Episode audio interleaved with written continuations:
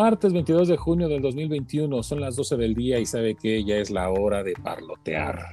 Bienvenidos a la hora más clase mediera de la nación y de la internet. Es un gusto para mí recibirlos. Mi nombre es Ricardo. Me encuentran en Twitter como Hauter con H al principio y doble R al final. Y para continuar con este dispendio, ¿qué tiene este dispendio? Esta mediocridad auditiva, invito a mi amigo y colega Joy. Hola, ¿cómo están? Escuchas, les habla Joey Arju. A mí me encuentran en Twitter como Joey Arju. Y bueno, tenemos un programa delicioso, riquísimo. Primero quiero mandar saludos a esas personas que nos los han solicitado. Recuerden, por favor, nos pueden pedir ciertos temas, nos pueden felicitar, mandar quejas, lo que quieran. Un saludo enorme a Vancouver, Canadá, a Montreal, Canadá, y un saludo para toda Argentina y para nuestros fieles escuchas de la Ciudad de México. Así es, la Ciudad de México, como siempre, fieles, constantes y sonantes. Muchas gracias, un abrazo y mucho cariño de parte de nosotros para ustedes, así como el que nos expresan de ustedes para nosotros.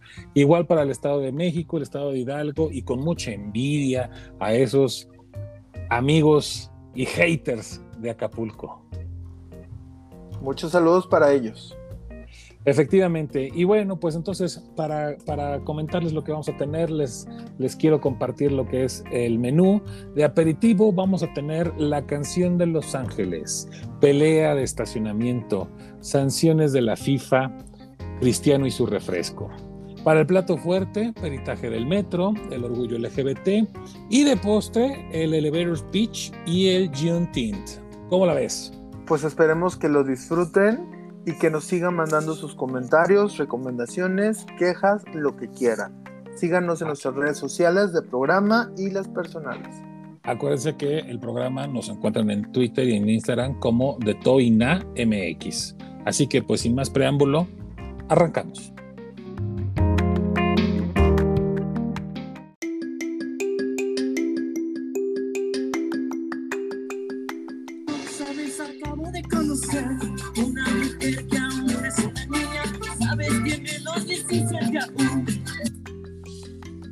¿Quién no ha bailado esta icónica canción de Los Ángeles Azules? 17 años.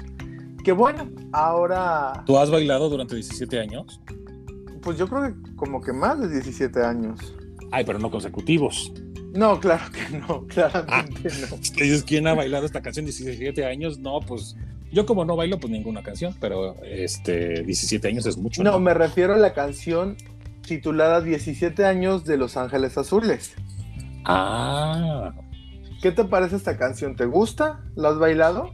Tengo que reconocer que mm, es pegajosa la melodía, puede ser, pero no soy fan. No eres fan.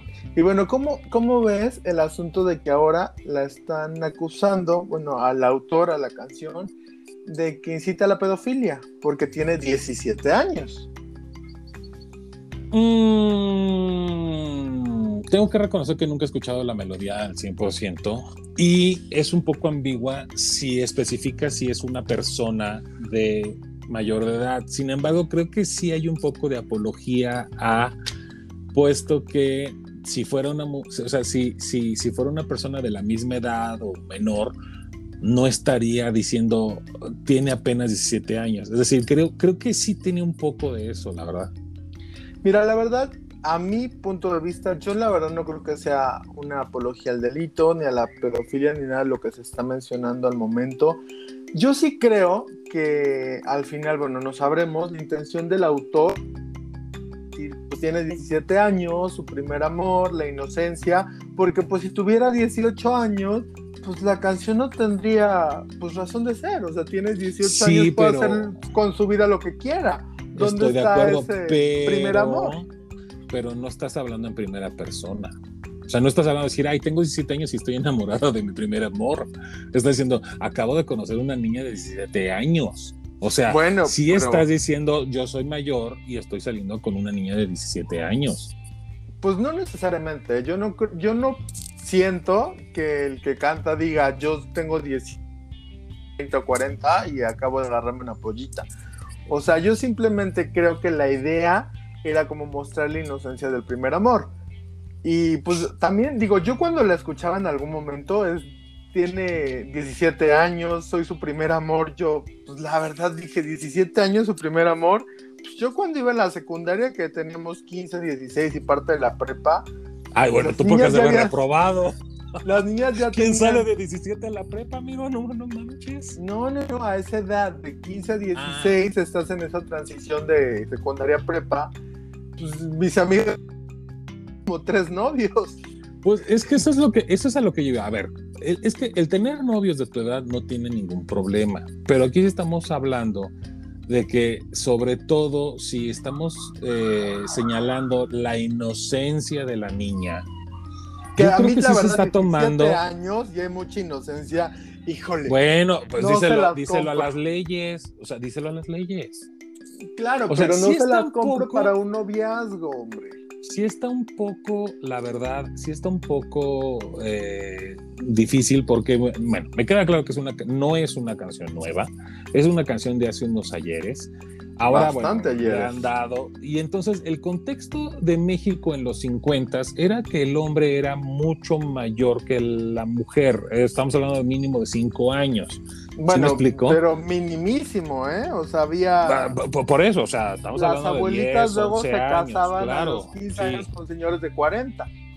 Claro, estoy de acuerdo contigo. Entonces, como que también vale un poco darle el beneficio de la duda de la época en la que se hizo. La verdad es que yo sí tengo que reconocer que no hice mi tarea. No sé cuándo fue, cuándo salió. Yo calculo que esta debe ser como de los 70 más o menos. O sea, la organización de Los Ángeles Azules debe ser como de los 70 Entonces, pues ponle tú que son niños de los 50, entonces como que todavía traen ese, ese, ese eh, ¿cómo se puede decir?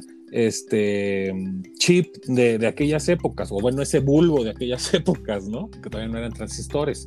Entonces, este, no sé, yo en lo particular, la verdad es que mi papá siempre lo ha dicho y, pues no sé, no, no estoy como que tan en contra de que la hayan cancelado, lo tengo que reconocer.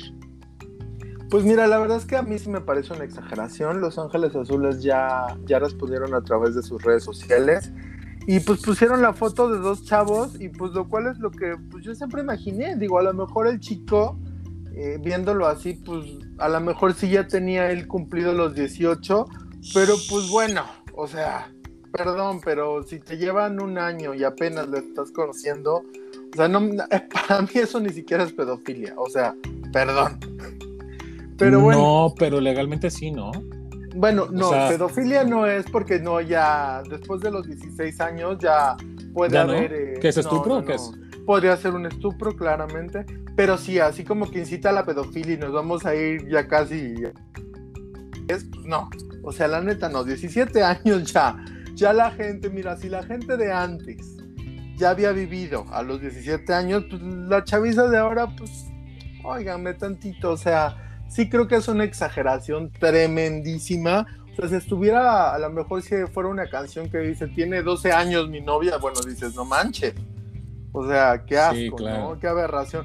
Pero 17 años... Amigos, acabo de conocer una mujer que tiene 87 años. ¿Eso qué sería? sí, no, a, a, mí se me hace la verdad. Yo, yo esa canción me parecía simpática porque decíamos su inocencia de 17 años, dices, pues no mames, debían un topper la chica, ¿eh? 17 años y mucha inocencia. Pero es que el tema no es lo de la chica, repito, es el contexto de que lo estés viendo desde una persona mayor de edad y que al ser tan ambiguo, no sabes si lo está cantando un muchacho de 18 o lo está cantando un labregón de 47, 50, 60 años. O sea, ese es el tema. Digo, ya sabemos que hoy en día están en moda los, los sugar daddy y todo eso, pero ese es el tema, que no se está cantando del primer, bueno, él dice que es el primer amor de la niña, bueno, X, el tema no es la niña, el tema es quién lo está cantando, en qué contexto lo está cantando.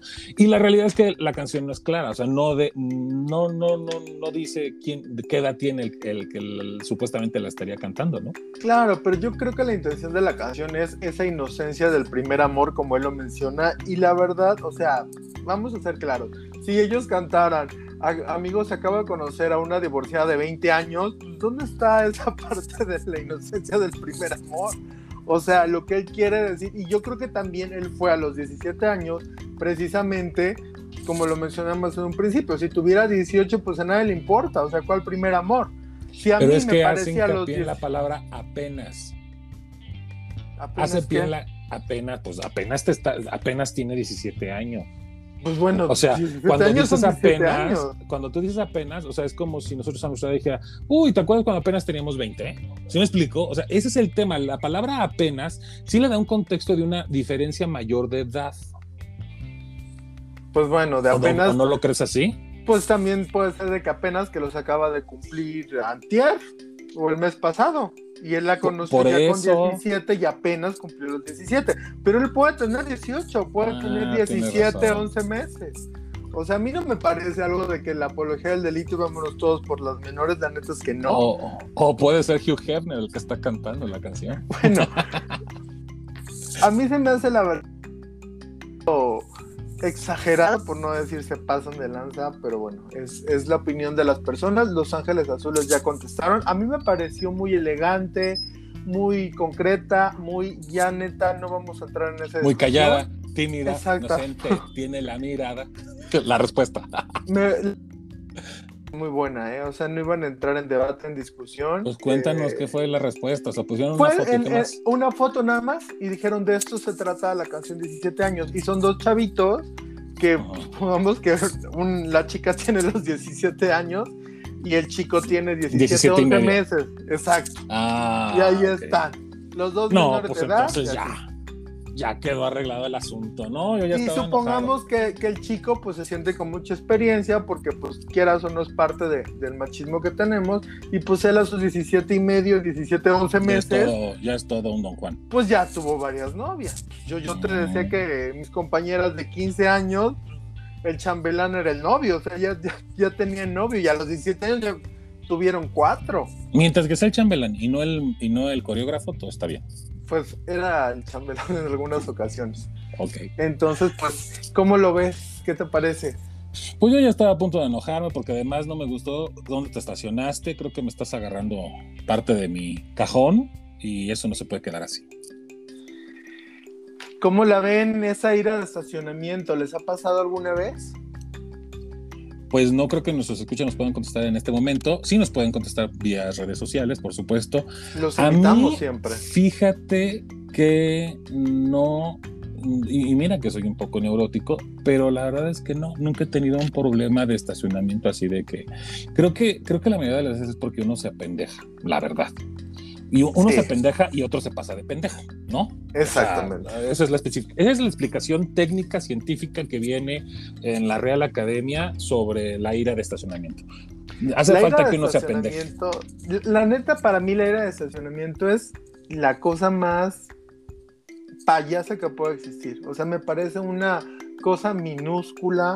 Yo soy enemigo de que se busque el primer lugar del centro comercial. Pues caminas, ¿qué serán la distancia? ¿Una cuadrita? O sea, la proporcional que sería un estacionamiento grande, dos cuadras.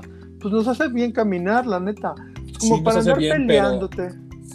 Bueno, aquí sí tengo que decir algo. Ya, o sea, yo, por ejemplo, ni yo ni mis papás tienen este, placas de minusválidos. Pero, por ejemplo, mi mamá ahora últimamente que anduvo con algún problema de, este, de su circulación y todo eso, no podía caminar mucho. Entonces, ni traíamos placa de, de minusválidos y sí buscábamos un lugar que estuviera más cercano. Independientemente de que sí hubo un momento en el que no había, no había nada cerca y pues me tuve que estacionar en un lugar de minusválidos. Todo estaba sustentado. Pero la realidad es que también sí tengo que empatizar un poco con la gente que está dando un lugar, que está esperando que le toque su turno y de repente que llegue un Vivales, híjole amigo, la verdad es que sí es Sí, da como mucho para coraje, reclamarle. claro, claro, no, claro, sí da mucho coraje. Pero la neta, yo no creo que es como para meterte una pelea en donde incluso puedes perder la vida o algún órgano vital, como en algún tiempo fue la persona que se peleó y que perdió un ojo. Pero es Sí, un en ojo, en Veracruz. este caso, sí, en este caso perdió la vida. ¿En dónde fue? En Querétaro fue el empresario, el empresario Jorge Ignacio Torres Landa. Y aparte, bueno, se fue una, a visitar unos amigos. Yo no sé si agarraron o no la peda, pero bueno, fue a visitar unos amigos, una visita social. eh, y pues de repente se hizo de palabras con otra persona que vivía ahí, que si le estaba bloqueando, no el lugar de estacionamiento. Y pues se pelearon. eh, la otra persona le dio una patada en el estómago, cayó al suelo y ahí eh, pues se hizo pedazos el cráneo. Changos. Por un maldito estacionamiento o un bloqueo de coche. Esto fue el 17 de abril, el altercado, y la persona falleció el 12 de junio. Estuvo dos meses como en terapia intensiva, en estado vegetativo, hasta que perdió la vida, eh, pues por una ira de estacionamiento. Sí, es que sí tenemos que reconocer que mucha gente tiene así como que, como que traen, yo les digo como que traen el, el síndrome del caballo. Quieren estacionar su coche ahí luego, luego. O sea, te doy toda la razón. O sea, la gente de veras por cualquier tipo de pendejada se expone de una manera y aparte la violencia que se está viviendo. O sea, yo veo, y esto yo no sé por qué las, las autoridades lo permiten, que venden bats pequeños en, las, en los semáforos, cabrón. O sea, pues qué onda, o sea, aquí cómo se trata de bajar y matarse o qué, pues a puño limpio, ¿no? Digo, digo, si se van a tener que llegar a los golpes. A nada. O sea, a ver, estoy hablando de que ya, o sea, estamos hablando que las tres agravantes de alevosía, ventaja y premeditación, pues están cumpliendo, porque bajas con un arma que ya lo premeditaste, que trae, que te pone en plena alevosía y, y, y este, ¿cómo se dice? Y pues ya es tu, ya andas con tus tres agravantes en, en, en, en tu asiento o en tu coche, o sea, ya dispuesto Y al final por, por una cuestión que no vale la pena, o sea, no estamos hablando de que peleamos por tales derechos, vamos a liberar a América, no, es un pinche estacionamiento que a uno le costó la vida lamentablemente y a la otra persona pues le va a costar su libertad, ahorita anda prófugo, pero andan buscando a este señor Arturo Abraham Villeda Garrido y pues anda prófugo porque pues, cometió homicidio. Si ustedes ven a Arturo, primero que nada chequen que no se estén tapando el estacionamiento. Sí, de plano. Y, si ya, y si ya checaron que su coche no tenga ningún problema con el de él, entonces ahora sí, repórtenlo, por favor. Sí, no, no, no. La verdad es que en, en cuestión de segundos y por una pendejada mayúscula, arruinas tu vida. Uno la pierde y el otro va a perder su libertad. Oye, pues qué, pues qué Pluto este señor que anda de prófugo, ¿no? Pues sí, esperemos que lo agarren pronto, que se haga justicia y que le sirva de lección. Así que si lo ven, le gritan, ¡Eh! ¡Pluto! No, no, hagan eso, por favor. ¿Por qué no? No, no, no, no. Eso ha traído consecuencias bastante graves para la selección mexicana ese grito que acaba ¿Cómo? ¿No va a ganar el mundial esta ocasión? Bueno, tampoco tenemos esperanzas que lo ganara. Eh, en este caso era para los Juegos Olímpicos. Tampoco creo que ganen ningún mundial. No, no ahorita, no mientras nosotros tengamos vida. Quiero lamentar y decir eso. Pero pues sí, ese grito que tú mencionas le ha costado una sanción por parte de la Comisión Disciplinaria de la FIFA pues, a la selección mexicana siguen con ese grito que ya escuchamos y no entienden y pues ya les pusieron una sanción tanto económica como en la parte de disciplina. ¿Y qué sanciones pusieron? Bueno, eh, este grito se dio en unos partidos que iban a tener con eh, República Dominicana y con Estados Unidos. Fueron dos partidos donde hicieron el, el grito y la sanción económica fue de 60 mil francos suizos, que equivale a aproximadamente a 1.340.000 pesos mexicanos. ¿Y qué otras sanciones dieron? Pues van a tener dos partidos a puerta cerrada, o sea, sin afición. Mira, ya llevan años, llevan años haciendo esto, eh, me refiero a avisándonos, advirtiéndonos, este, desafortunadamente el mexicano, bien dice el dicho, tiene el gobierno que se merece, pero no más es el gobierno. Es que la afición pioja tiene un equipo piojo, que seamos sinceros, nunca nunca ha sido un campeón mundial, este, ha ganado. Bueno, sí ha tenido campeonatos mundiales de la sub una medalla de oro. no, y de la sub-17 ha sido bueno. Por eso, pero, pero nunca no, se es el peor equipo, pero tampoco pues, somos la leyenda. Y, y, tampoco es la peor afición, digo, porque no somos los hooligans, pero tampoco es la mejor afición. ¿Por qué? Porque no entiende la gente que no deben de gritar puto en el, en el estadio. Entonces, o sea, es, es lo que estoy diciendo. Una afición pioja con un equipo piojo, con resultados piojos, y pues que paguen y, ya que se olviden de ir. ¿Por qué? Porque como no tienen las neuronas suficientes para entender que no lo tienen que hacer, ah, bueno, pues entonces que se, que, se queden sin poder ver el, el espectáculo, punto. Pues sí, la verdad es que me parece una buena sanción. El económico duele. Eh, que no puedan asistir a los partidos, esos partidos a puerta cerrada, me parecen también perfectos. Y pues sí, el presidente de la Federación Mexicana de Fútbol, John Luisa, es lo que les dice, neta, que entiendan, por favor, no lo hagan, nos están perjudicando a nosotros en lo económico y se perjudican a ustedes como afición. Entonces, esperemos que entiendan. Oye, hablando de perjudicar económicamente rápidamente, este, pues Coca-Cola perdió 4 mil millones de dólares en cuestión de unas horas por Cristiano Ronaldo. Pues fíjate que ese es un tema también muy polémico por el hecho de que muchos analistas de la bolsa dicen no, no es cierto. O sea, sí, lo recuperó, lo recuperó rápido, sí. Y aparte dicen que no, o sea, que no solamente fue Cristiano Ronaldo, que vamos a entrar un poquito en contexto. ¿Qué hizo Cristiano Ronaldo para que la Coca-Cola perdiera millones? Si es que fue el, el, causante. Bueno, pues Cristiano Ronaldo en una conferencia de prensa que, que estaba teniendo previo a un partido que iban a tener con Hungría de la Eurocopa 2020. Eh, tenía unas botellas de coca, dos, junto a su micro para la conferencia y lo que hizo fue apartarlas y sacar una botella de agua. Quitarlas. quitarlas, sí. las, como que las corrió y luego muestra una, una botella de agua y le dice a la prensa agua. Esto fue con el micro cerrado, todavía no había empezado la conferencia de prensa, de prensa, perdón. Él empieza como a acomodar, arreglar su lugarcito, quita las botellas de coca y dice agua. Entonces como decir, a ver, no tomen coca, tomen agua. Lo cual pues no es algo malo. ¿Yo sabes cómo lo identifiqué? Como diciendo, a mí no me gusta la coca, yo quiero tomar agua. Cuando me sienten aquí, me pónganme agua. Fue lo que yo más o menos vi. O sea, como que tampoco lo vi como diciendo, soy el paladín de la gordura. No, lo vi como más bien, ¿sabes qué? Este, yo tomo agua, punto. Sí fue un gesto a lo mejor un poquito agresivo, porque pues claramente la Coca-Cola es patrocinador del evento. Y pues como que sí hizo un gesto así de que no, Coca ya no, a ver, vámonos por agua, ¿no? Eh, es muy discutido si él hizo que, perdiera dinero la Coca-Cola. Los analistas de la bolsa dicen, no, no manchen. O sea, la Coca ya había perdido, se recuperó. O sea, fue una coincidencia. Y si realmente tuvo que ver, pues tuvo que ver en algo mínimo. O sea, no fue solamente Cristiano Ronaldo que le hizo perder dinero a la Coca.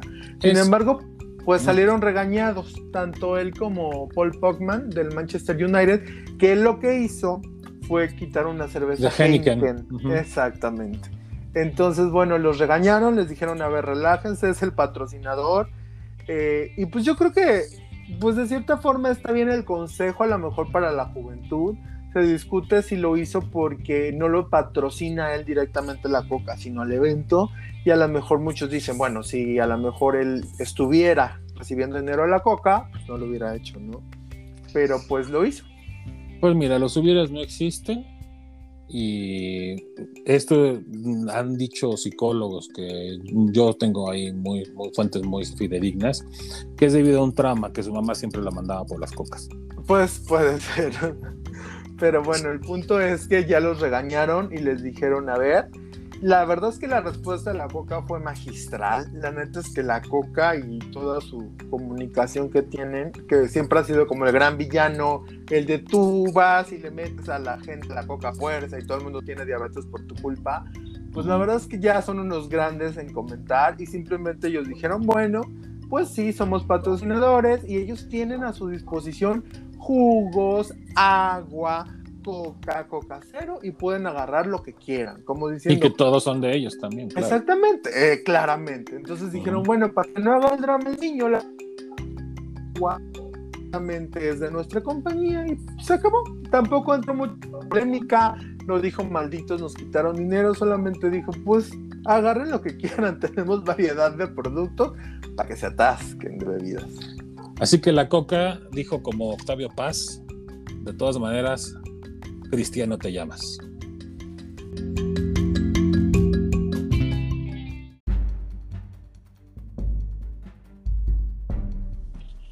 Amigos, ¿saben ustedes por qué, sobre todo en el mes de junio, se han notado estos cambios de logotipos en marcas, en publicidad, en servicios, que vienen incluidos lo que es una bandera de multicolor? Bueno, pues resulta que esta bandera, para quien haya estado desconectado del planeta en los últimos 30 años, es la, es, es la bandera gay. Y eh, justamente se utiliza en este mes, el mes de junio, porque se le reconoce el mes de junio como el mes del orgullo LGBT. Ahora bien, ¿esto en qué contexto se da y bajo qué condiciones? Resulta que para que ustedes se den una idea, hasta 1966 en Estados Unidos era prohibido servirle alcohol a la gente homosexual. Posteriormente, este, empezó a haber esta pequeña apertura, hubo bares, en su gran mayoría clandestinos, que ya lo permitieron, pero sin olvidar que el ser homosexual seguía siendo un delito, ¿sí me explico? Entonces, eh, justamente el 28 de junio de 1969, eh, llega una redada a lo que es el antro Stonewall Inn en Nueva York. Y este, pues aquí, después de tantos años de tanta persecución, de tanta discriminación, pues un grupo de, este, de aproximadamente 400 este, personas eh, deciden ponerle alto a tanta violencia contra ellos y empieza una movilización eh, contra, la, contra la policía. O sea, en ese momento deciden decir, hasta aquí llegaste y en ese momento empiezan seis días de marchas pro este, comunidad homosexual o LGBT. Entonces, eh, a partir de ahí, a partir del próximo año, que sería en 1970, el 28 de junio, lo utilizan, lo celebran como si fuera el día del orgullo gay, el día que el gay dijo, hasta aquí, respétame. Y año con año en Estados Unidos se realiza lo que es la Marcha del Orgullo, debido a la conmemoración de estos acontecimientos que en México llegaron hasta 1970. Y desde 1970 hasta la fecha, este, ha habido, eh, ¿cómo se dice? Eh, cada año una conmemoración al respecto.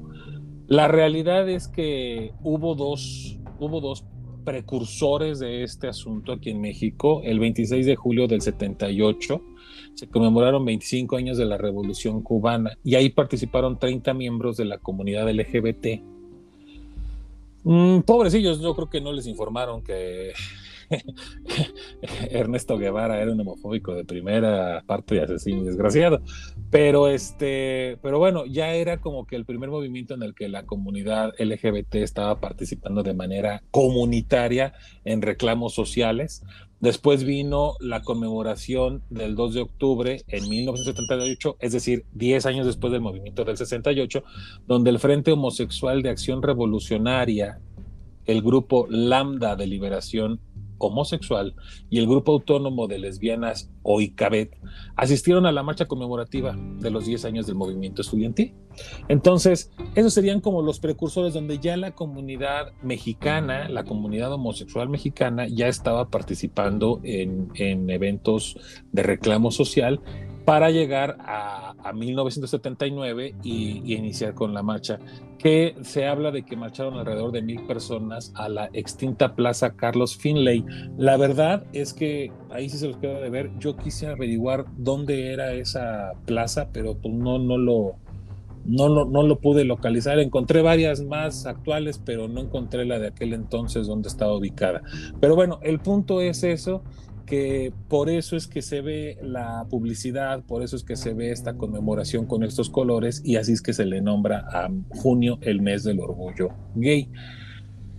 Datos más, datos menos, la realidad es que si a mí me lo preguntan, creo que también muchas marcas han abusado de la parte marketing para, poder llegar a este mercado. De, fuera que el capitalismo siempre va a aprovechar cualquier causa social, cualquier revuelo, donde se puedan beneficiar, lo apoyan. Y también yo considero que no está malo el apoyo, ¿no? A lo mejor no es desinteresado, pero pues es un apoyo. Es un apoyo que se le está dando a este movimiento que, como bien mencionas, se llevó a cabo en Stonewall el 28 de junio de 1969. Y pues sí, fue un cansancio que ya tenían, fue una redada de la policía. Un hartazgo.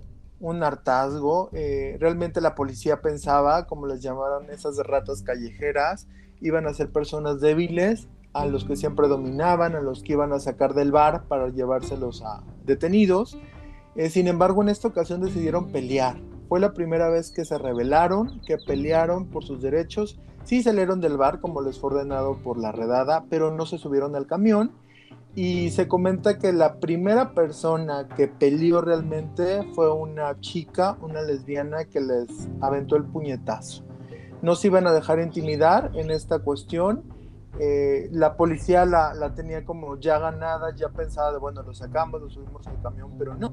Fue su sorpresa cuando realmente decidieron rebelarse. Esta persona que tira el primer puñetazo pues hace como que todos cobren fuerza y se empiezan a dar los conocidos disturbios de Stonewall.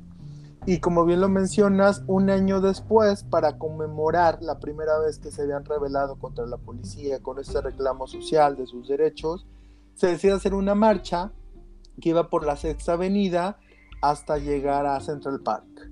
Y pues sí, realmente no esperaban como tanta concurrencia, pero se sorprendieron al ver que no solo marchaban homosexuales y lesbianas, sino que se empezaron a unir personas simpatizantes, personas que a lo mejor no eran gays, pero que estaban a favor de esta causa, que decían, oye, pues también tienen derechos, ¿no?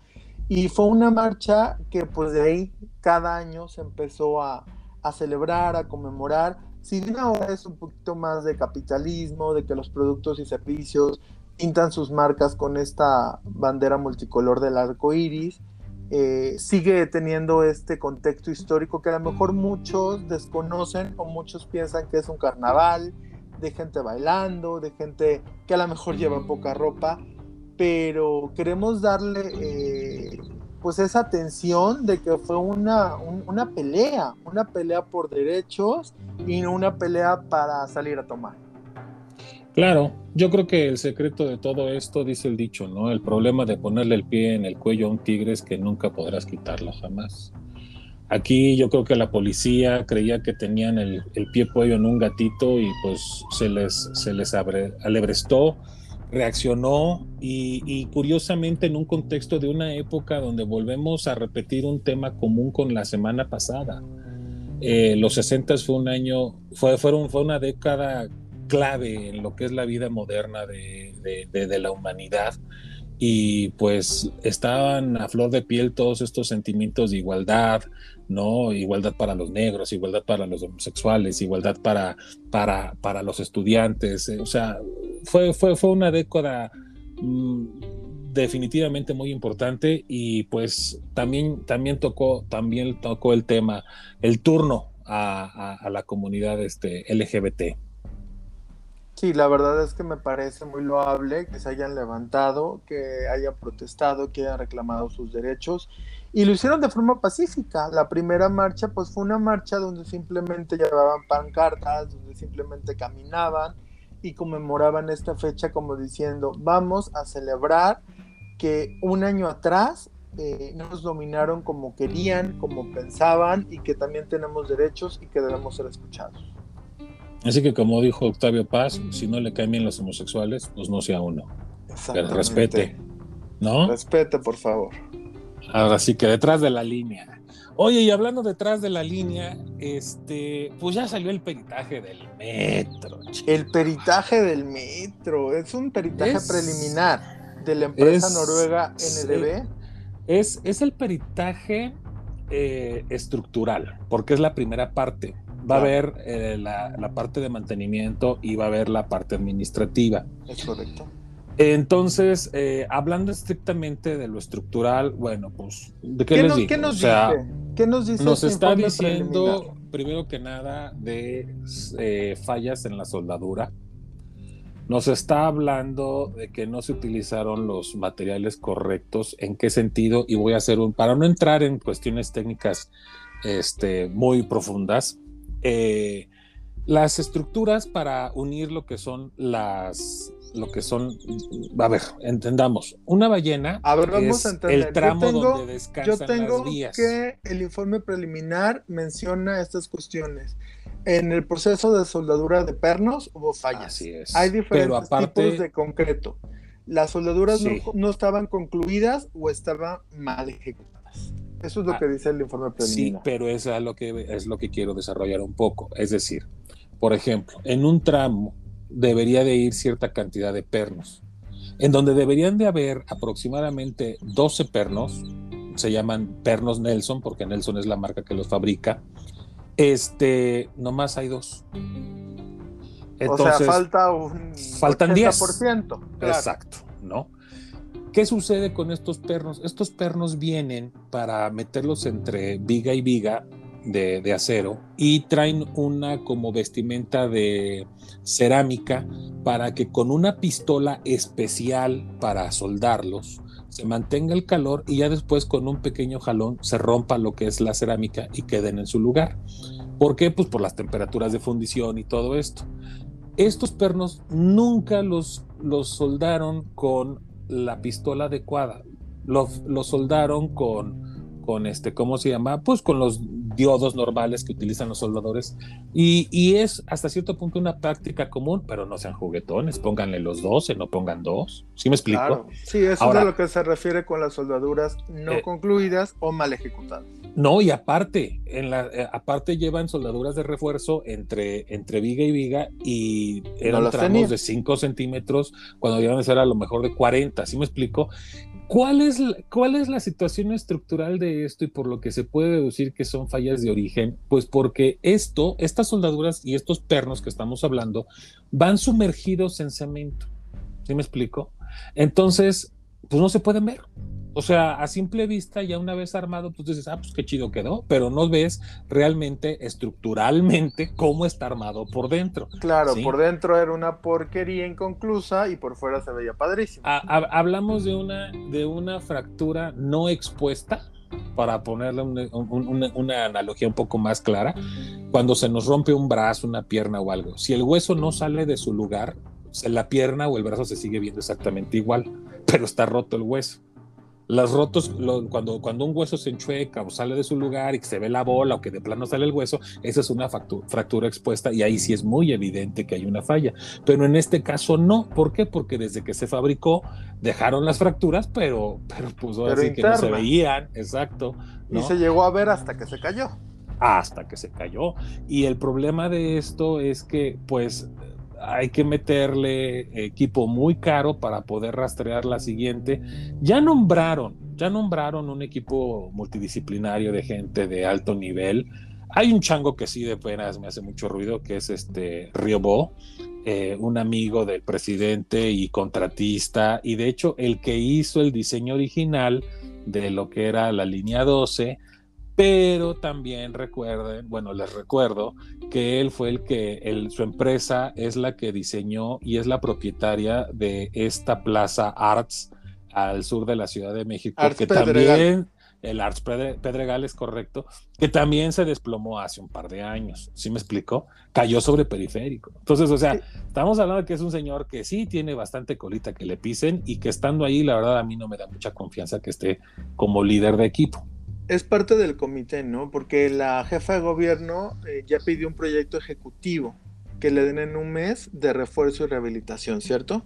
Es cierto, amigo, pero de entrada te lo digo. O sea, este, un, mes para un, un, proyecto ejecutivo de estas dimensiones, no más no es tiempo suficiente. Tendrán que pedir prórroga. van a tener que pedir prórroga, pero además volvemos a lo mismo que es, yo creo que esto sí es lo estructural del error de este tipo de construcciones. Los proyectos ejecutivos son proyectos que se hacen antes de construir cualquier cosa. Y, y el gran problema de todo esto es que no nada más es eh, el tema de la línea 12. es que hoy en día se está uh, haciendo mucha faramaya con proyectos muy grandes en los cuales yo les puedo citar, porque realmente lo sé de fuentes directas, que se están construyendo una refinería en Tabasco, se está construyendo un tren en el sureste mexicano, un aeropuerto, chingado, un tren en Toluca, que no hay un proyecto ejecutivo. Y sin haber un proyecto ejecutivo, o sea, es como si yo le digo a alguien, oiga, quiero que me construya una casa. Ah, sí, muy bien. Pero el arquitecto con el que construyo una parte le gusta el art deco. El otro le gusta el chirrigoresco y el otro le gusta, no sé, el este. El gótico. el gótico. O sea, ¿cómo les puedo reclamar que Va a quedar padre tu casa? Es, exacto, ¿no? ecléctica, dirían algunos.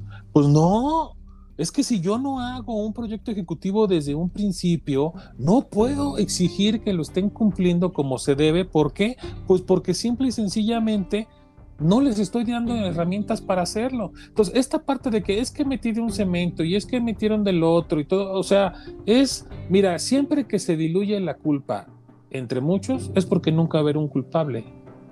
Entonces ahorita va a haber culpas estructurales, va a haber culpas administrativas. Ya sabíamos desde hace mucho tiempo que Mario Delgado compró, no, arrendó trenes que salieron tres veces más caros que si los hubiera comprado.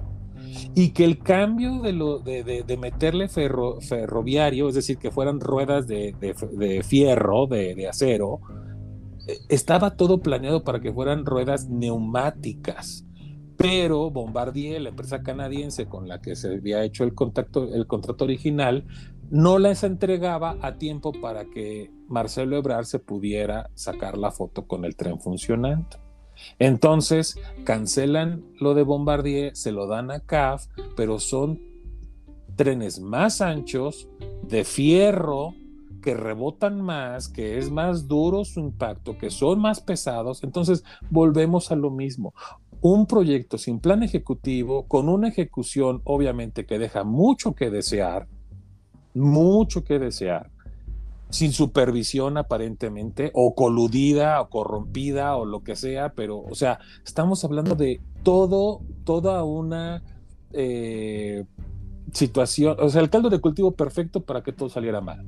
Claro. Malas compras, mal proyecto, mala ejecución, Todos mala los supervisión. para una desgracia todo. Entonces, la verdad, aparentemente es bota, pues hasta nos salió, nos salió gratis, nos salió, ahora sí que nos salió barato, ¿no?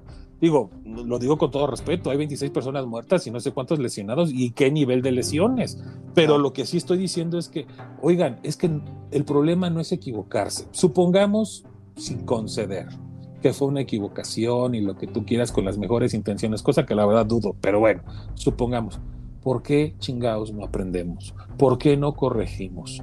¿Dónde carajos está Serranía, la, directora del metro? Después del 4 de mayo está desaparecida la señora. Aquí ya y la verdad es que hay que esperar que esto nos sirva de lección, como bien lo mencionas, para que se pueda hacer un proyecto ejecutivo de pues de cada gran obra que se pretenda realizar y que se cumpla pie de la letra, que se supervise eso. Exactamente, ¿no? Porque dicen, ay, es que pues la señora, estamos viendo lo de la línea 12. Sí, estoy perfecto. Hace dos días acaba de volver a inundar la línea 6. No sé cuántas estaciones estuvieron este, paradas. Eh, hubo un incendio a principios de año. Hubo un choque el año pasado. Estamos hablando todo de incidentes dentro del metro. Y la señora lejos de nada más ser la directora buena para nada, se nombra también jefa de, subdirectora de mantenimiento. Es decir, para cobrar dos nóminas está muy buena, pero para llevar a cabo no cumple ninguna. Entonces, sí es un llamado muy importante. Yo aquí creo que estamos hablando de una falta de valores completa, desde la corrupción de, de, lo que es la construcción de todo esto, hasta dar la cara. Es que en otros países o sea, la señora lo primero que debe haber dicho, a ver, señores, ¿saben qué? Aquí está mi licencia, yo me pongo a, a disposición de quien quiera investigar, yo no voy a entorpecer, yo no voy a estorbar, investiguen lo que quieran y cuando me deslinden de, de, este, de cualquier responsabilidad, yo con mucho gusto regreso. Pero mientras, aquí está mi puesto. Eso se llama ser ético, pero esta gente no lo conoce. Y la verdad, pues da, da mucho dolor de cabeza saber que así se sigan construyendo más, este, ¿cómo se dice? Este, más proyectos. construcciones y proyectos tan importantes, ¿no? Sí, la verdad es que... Próxima estación, observatorio.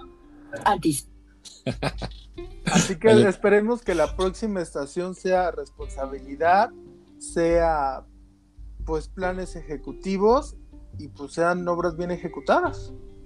Pues sí, yo, yo de entrada te tengo que dejar porque yo aquí me bajo.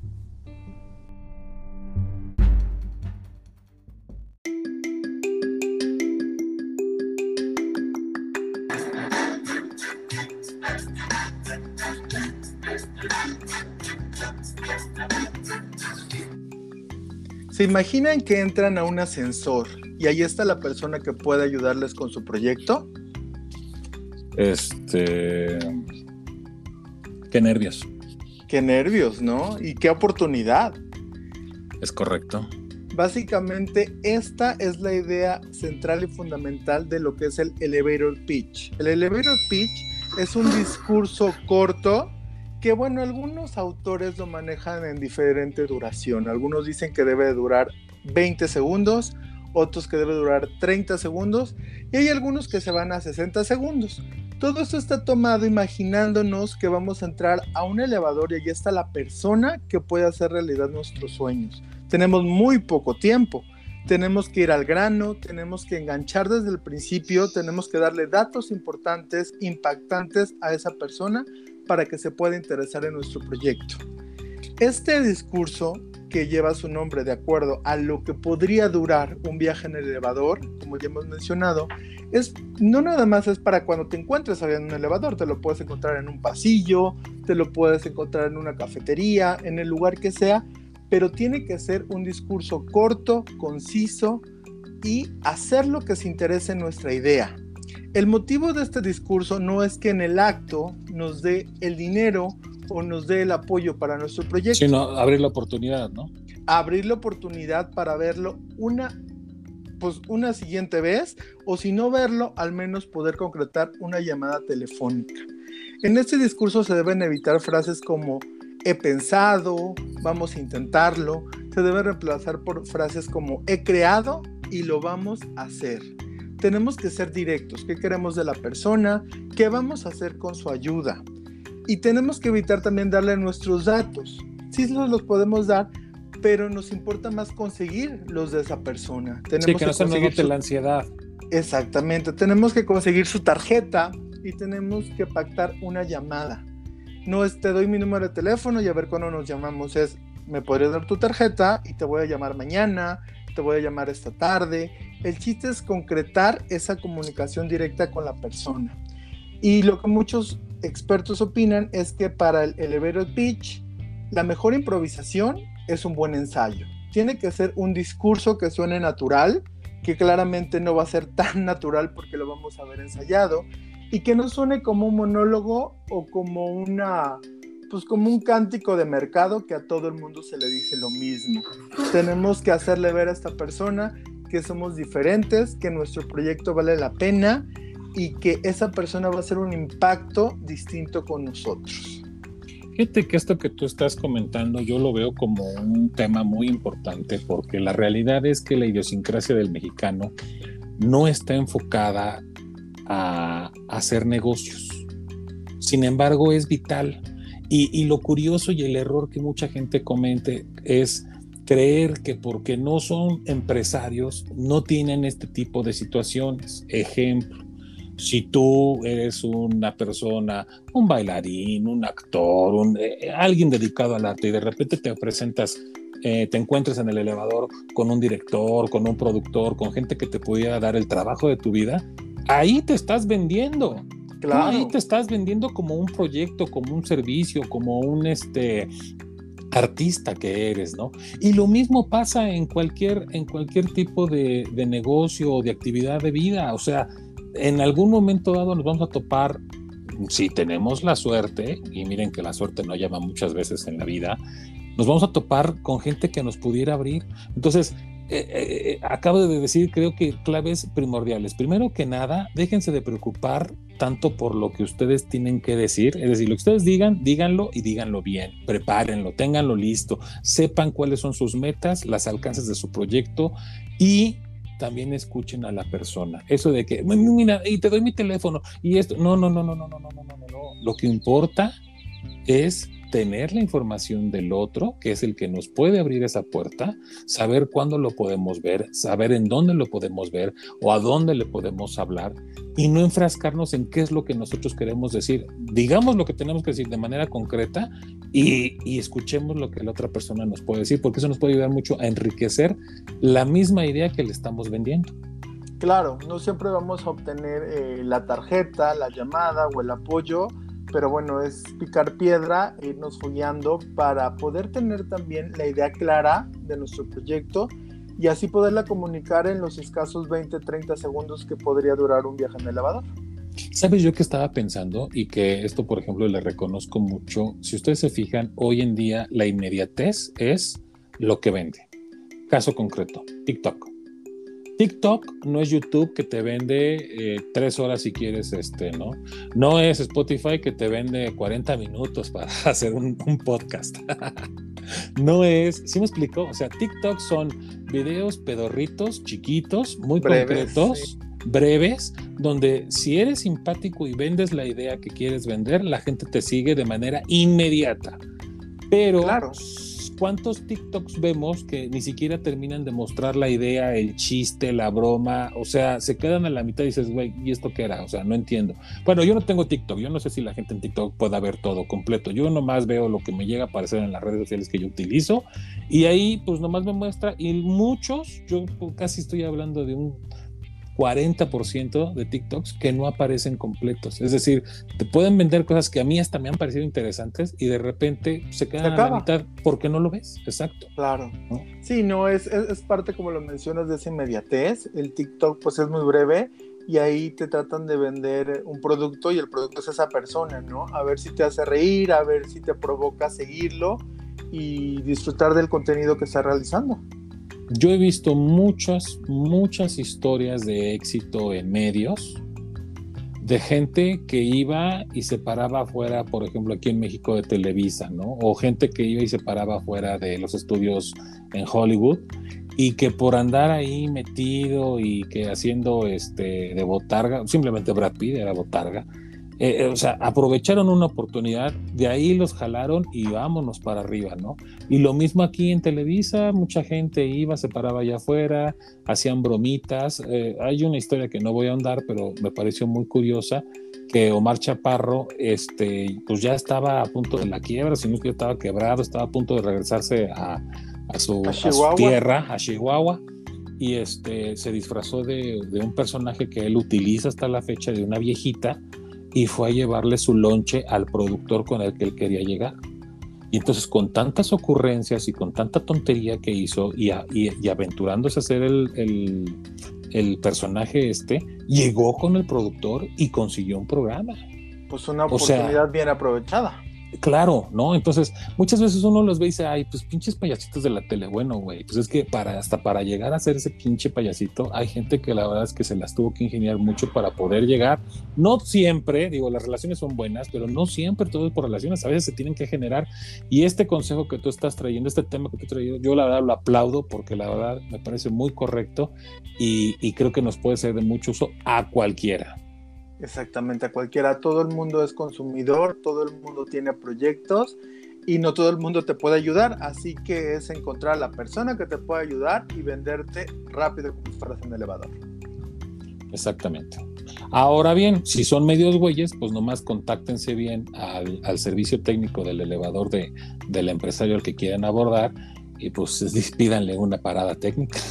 Pues sí, hay que se ahí encerrados, hora. Ahí encerrados tres horas y güey, hasta se convierten en hermanos, en brothers. Decirte, güey, ¿te acuerdas de cuando íbamos encerrados? Claro, viejo. Ah, bueno, pues ah, pongamos un negocio. En hermanos de tragedia.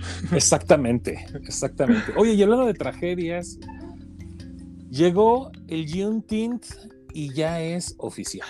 El ya es oficial. El Juneteenth, que es la conjunción de las palabras junio y 19 por 19 de junio, lo que está conmemorando es el 19 de junio de 1865, cuando el general Gordon Granger llega a Galveston para la emancipación de los esclavos. Esta iniciativa de ley que se traía era hacer eh, festivo obligatorio esta fecha para conmemorar cuando los esclavos pues, son libres. Eh, no había tenido éxito. Obama, cuando era senador de Illinois, lo propuso. Eh, realmente no vio claro, no se pudo aprobar. Pero ahorita John Biden, a los pocos meses de su gobierno, decidió hacerlo un festivo federal que va a ser obligatorio para todas las instituciones de gobierno. Se está esperando en que otras instituciones lo adopten, le den el día libre a sus empleados y aparte pues un día libre pagado. Él expresa que va a ser uno de los mayores honores que va a tener como presidente y lo quiso hacer ya. Pues digo, algunas empresas no lo han visto con tan buenos ojos, algunos eh, cargos públicos tampoco, sin embargo ciertas empresas como Nike, Uber, Twitter ya lo, adoptaron y se espera que en algún momento sea adoptado por todas las empresas. Digo, es una, una fecha que sí se debe conmemorar. Eh, extraoficialmente la comunidad afroamericana lo festejaba, pero ahora pues, se le dio el reconocimiento que ellos creen merece, ¿no? Esta fecha tan importante para ellos. Digo, yo también pienso que a Obama le faltó oficio y mira que creo que es uno de los políticos más destacados que hemos tenido en los últimos tiempos, pero me llama la atención porque también hay que considerar, primero que nada, que Biden está metiendo a la primera vicepresidenta mujer y afroamericana. Y segunda, este, pues viene todo esto impulsado después de lo, del este, Black Lives Matter, ¿no? Claro, Entonces, sí, tiene mucho que ver. sí hay un contexto, digo, hay que recordar lo siguiente, la guerra civil, básicamente el Juneteenth es el final de la guerra civil estadounidense, donde los yanquis, los norteños, sí ya estaban eh, eh, en pro de la abolición de la, de la este, esclavitud y los sureños, los confederados, este, pues ellos decían, oye, pues es que todo, nuestra nego todo nuestro negocio, es decir, campo, depende de, del esclavo, ¿no? Entonces, este, me estás dando en la torre, me estás atentando y, esa es la verdadera guerra civil de Estados Unidos. El Lincoln tuvo mucho que ver, este, que, que, que, también pues, prácticamente se casó con su esclava, con su, con su sirvienta, y este y se logró, así se, así se llega al final de la, de la guerra civil y efectivamente eh, ahora con este día oficial, y lo digo pues como para ponerle un poquito más de sabor al caldo, estuvimos hablando en el segmento pasado sobre la banderita en las marcas este, la banderita del orgullo gay, pues a ver ahora las marcas, este, si con quién se van, si con melón o con sandía, o cómo mezclan estas dos festividades en el mismo mes, ¿no? Claro, pues van a tener que dividir, eh, yo creo que por días. El acta fue firmado el 17 de junio del 2021 por Joe Biden y eh, va a ser el 19 de junio contra lo que habíamos dicho de el Día del Orgullo, que sería pues... El 28 el 28. Entonces, pues tendrán que dividir a lo mejor la primera quincena para unos y la, y la segunda pues, para la otra festividad. O, a lo mejor Starbucks va a sacar un café unicornio chocolatoso. Pues puede ser, o a lo mejor toman las dos banderas y pues lo unen, ¿no? Pues miren, yo creo que una vez más, eh, eh, curiosamente, todos los, todos los caminos llevan a la misma ruta. La humanidad está entendiendo que somos lo mismo, seamos lo que seamos, nos acostemos con quien nos acostemos, seamos del color que, creamos o, o cree o, en el Dios que nosotros querramos, ¿no? Entonces, pues es una, es una gran ventaja que como humanidad estemos este, avanzando. Falta mucho camino, claro. pero, pero son pasos pequeños para una gran victoria. Exacto, ¿no? Enhorabuena por los afroamericanos y enhorabuena por todo, por todos y cada uno de nosotros. Sí, ya les tocaba, realmente. No más 200 años. No más. Pero ya tienen su festivo federal obligatorio y pagado. Felicidades por ellos.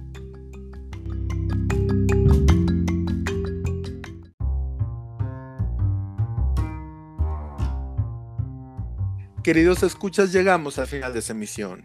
Oh. Ni modo, todo tiene que acabar. Les recordamos que tenemos redes sociales. A mí me encuentran en Twitter como Joyarhu. Y a mí como Hauter con H al principio y doble R al final. También síganos en las redes sociales del programa. Así es, nos encuentran en Twitter y en Instagram como de Toina MX. Y bueno, les seguimos recordando que nos pueden mandar quejas, comentarios, sugerencias, temas que quieren que abordemos. Y bueno, por ahí nos llegó un bonito comentario. Cuéntanos de qué se trata. Fíjate que nos comentaban que no tenían muy presente lo que era el, el, halconazo, es decir, sabían lo del movimiento del 68, pero no se habían metido el halconazo.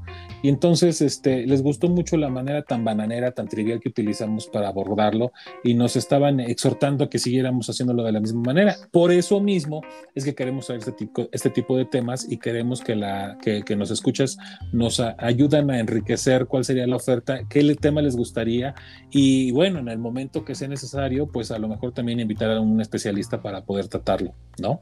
Pues sí, muchas gracias, la verdad, por decirnos que disfrutaron el tema, que la forma en que lo abordamos eh, les gustó, se les hizo digerible y que aprendieron. Realmente es algo que buscamos y, y les agradecemos infinitamente. Así que sin más, por el momento nos despedimos y esperamos que tengamos la suerte de escucharnos la próxima semana. Nos vemos el próximo martes. Abur.